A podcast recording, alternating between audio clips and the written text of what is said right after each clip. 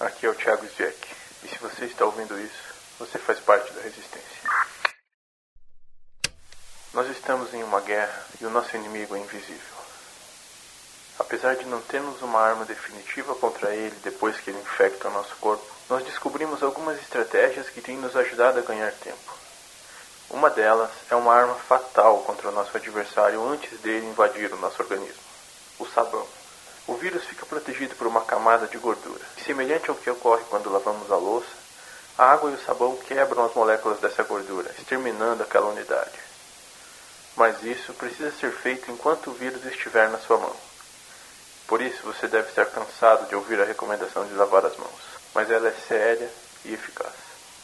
Se o vírus entrar em contato com a mucosa do seu nariz, da sua boca ou dos seus olhos, ele consegue entrar e se reproduzir. Lave bem as suas mãos e o elimine antes que ele consiga invadir o seu organismo. Eu vou sempre desmentir aqui alguma fake news que possa nos tirar do foco do combate. Hoje eu vou alertar sobre a informação falsa de que um gargarejo com limão ou água morna mata o vírus enquanto ele está na sua garganta. Mesmo que isso funcionasse, você não tem como saber exatamente o momento em que o vírus entrou na sua boca para matá-lo. Quando você fizesse o procedimento, o vírus já poderia estar se multiplicando. Além disso, essa medida não tem nenhuma comprovação. Mantenha o foco nas medidas básicas, como lavar as mãos. Isso tem funcionado comprovadamente em outras frentes de batalha. Como estamos em guerra, é vital que estejamos bem.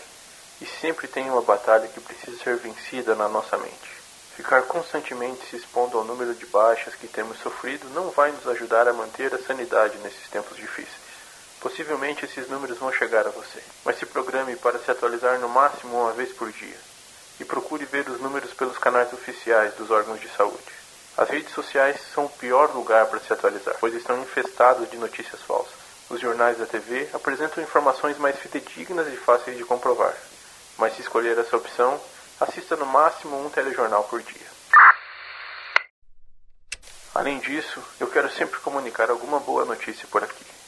Afinal, para ter notícias ruins ou os avanços do mortômetro, você não vai precisar de muito esforço. Você sabia que o número de pessoas curadas do coronavírus passa de 200 mil? Até o fim da manhã do dia 4 de abril de 2020, o monitoramento em tempo real da Universidade de Johns apontava que 202.935 pessoas já se curaram do coronavírus no mundo.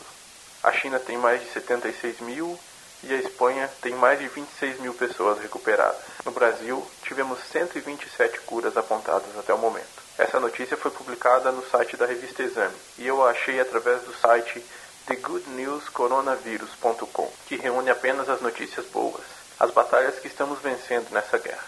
O site traz também um alerta. Vale lembrar que as notícias não mudam o cenário atual do Brasil. Fiquem em casa e lavem as mãos. Se você quiser entrar em contato comigo, escreva para o e-mail resistencia.cast@gmail.com. resistencia.cast@gmail.com. Resistência sem acento e cast C A S T, um temudo. Fique firme. Nós os humanos, a resistência, precisamos de você. Isso vai passar, mas precisamos estar juntos nessa missão, mesmo que longe fisicamente. Aqui é o Thiago Zviek e se você ouviu até aqui, você faz parte da resistência. Que a paz esteja com você e não esqueça, eu voltarei.